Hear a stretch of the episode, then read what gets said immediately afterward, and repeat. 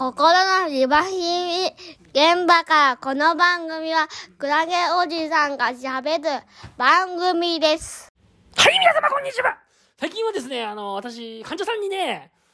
あの、認知症の話すること多いですね。結構、結構認知症の話すること多い。なんか、それでね、結構自分の過去の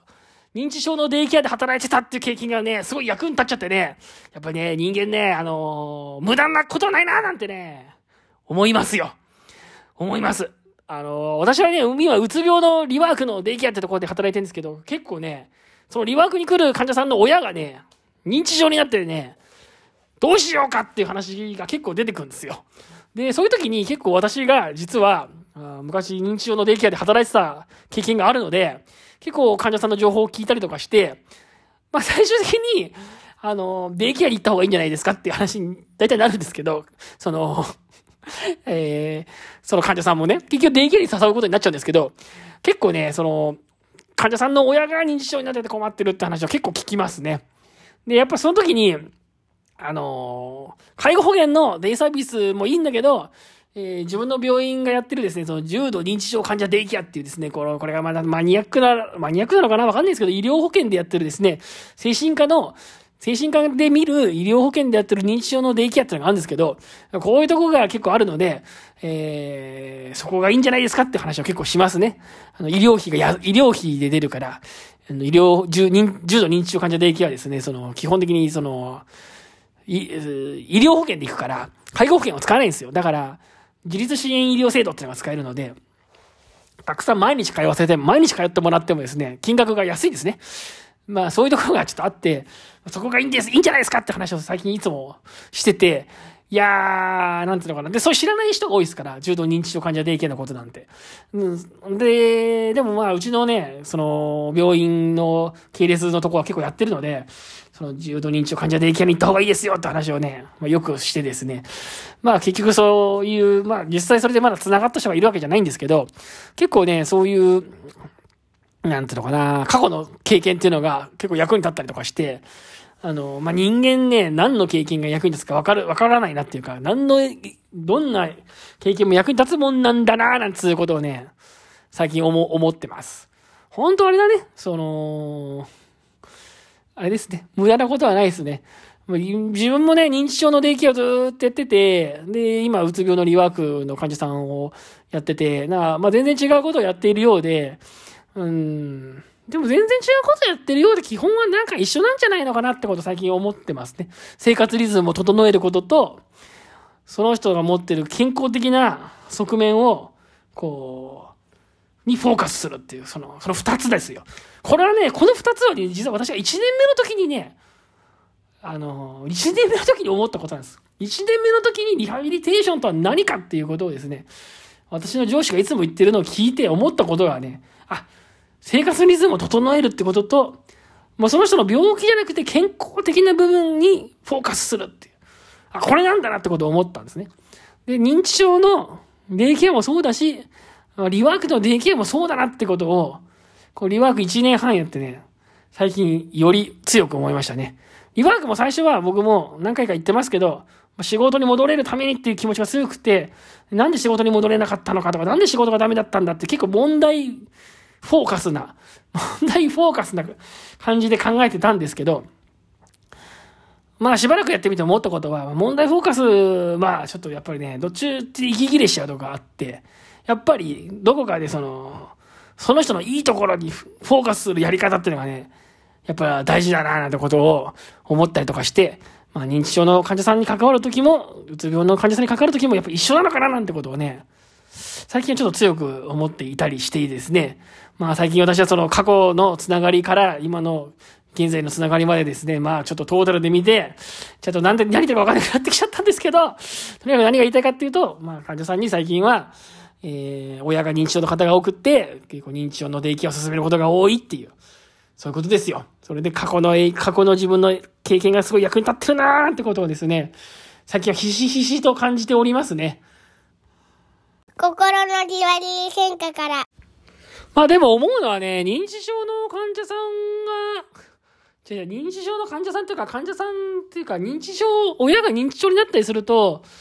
なんか結構どうしたらいいのかなって結構だから単純なことでもどうしたらいいのかなと思っちゃうことが多くて、あの、デイケアがありますよとか、訪問、そういう、訪問、なんていうかな、結構すぐ、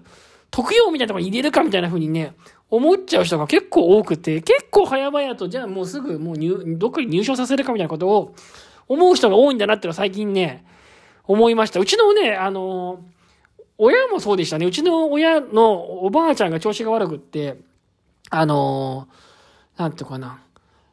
もうこれ以上家で見れないんじゃないかみたいな時に結構簡単にすぐじゃあもう入所させた方がいいのかなみたいなね。割とすぐその入所ってことを考えるんだけど、意外とその入所させる前にもうちょっとデイケアとかデイサービスとかそういうとこに、こう、週の下、ね、何日も通ってもらって、まず日中その家から出すと。そうするとこう家族も楽になりますし、本人も社会性が出てくるしっていうのが単純にあるわけですけど、結構ね、そういうふうに発想がいかない人が多くって、あの、いきなりこう、家族、親が認知症になったら、まあ、まず、最初に入所とかどっかに入れちゃうかって考える人って意外と多いんだなーってのが、あのー、あれですね、いろんな人と喋ってて思う意外な点ですね。うん、なんか結構ね、年取ってダメになったらすぐどっかに入所するもんだ、なん、なんなんだって思う人が多くってね、あの、ギリギリまで家で生活しながらどっかに通、通いながらなんとかやっていこうってね、最初の発想でならない人が多くって、あの、そういう、まずそういうことができんですよと。まあ、週5とか、収録とかでデイケアとかデイサービスとか通って、ショートステイとかも使って、しばらくギリギリまで、あの、在宅生活を送ってですね、本当にダメになったら入所すればいいんじゃないですかっていう案って、意外にね、あの、みんな知らないっていうか、あそこに頭がいかないんだなっていうことをですね、あの、親がね、介護が必要な認知症になってきた時に思う人が多いんだなーっていうのがですね、いろんな人の相談、相談を受けてみての感想ですね。そう、なんかそんなことちょっと思って、やっぱデイケアとかデイサービスとかでそういうものっていう存在がもっとね、世の中に広まっていってね、年取ったらそういうとこ行くもんなんだっていう文化がね、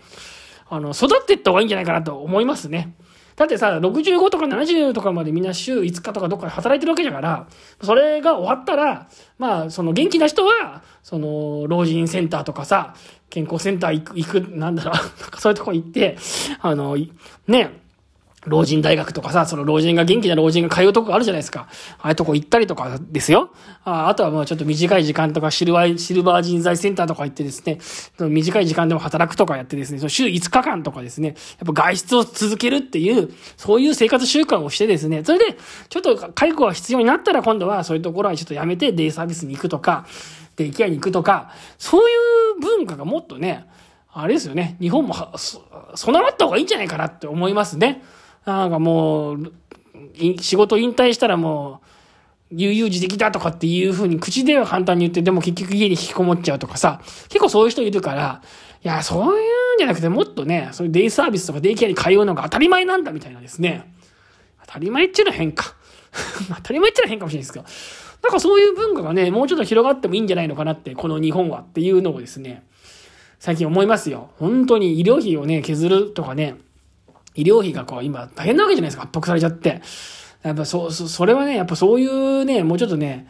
あのー、そう、そういう文化をね、もっと根付かしてっていいんじゃないか、どっかに通所していくんだっていうね、だからそういう文化をもっと根付かしていった方がいいんじゃないのかななんてことをですね、思います。じゃあどうやってやればいいのかっていうことについてはちょっとよくわかんないですけど どうやってやったらいいのかなとちょっとよくわかんないです。なんかほら、デイサービスとかデイキャアに通うのダサいみたいなさ、そういう思う老人がすごい多いんですよね。ダサいみたいな。俺はあんなにボケてないとか、俺はあんなに老人じゃないとか、なんかさ、変なプライドをみんな持っちゃって、デイケアとかデイサービスに通いたがらないじゃない。だからもっとデイケアとかデイサービス通うのかっこいいみたいな。そういう、かっこいいってんじゃ変だけど、なんかそういう文化をね、もっと日本に根付かしていきたいななんてことはちょっとね、思ったりしています。心の庭見り現場から。まあ、そういうわけで今日の話も全く内容がなかったですね。全く内容も薄いし、あれですね。なんか結論もなんだか甘いし、何言ってんだかって感じの話でしたけど、まあこんな感じで基本的に私は現場で感じたことをペラペラ喋っていこうかなって思っております。まあ、この放送は平日の朝に基本的に更新していくって放送でえー、祝日とか日曜日やらないっていう、一応そんな感じでやってます。はい。ま、また今後も聞いてみたい方は、フォローとかしてくれるとありがたいです。それでは今日もありがとうございました。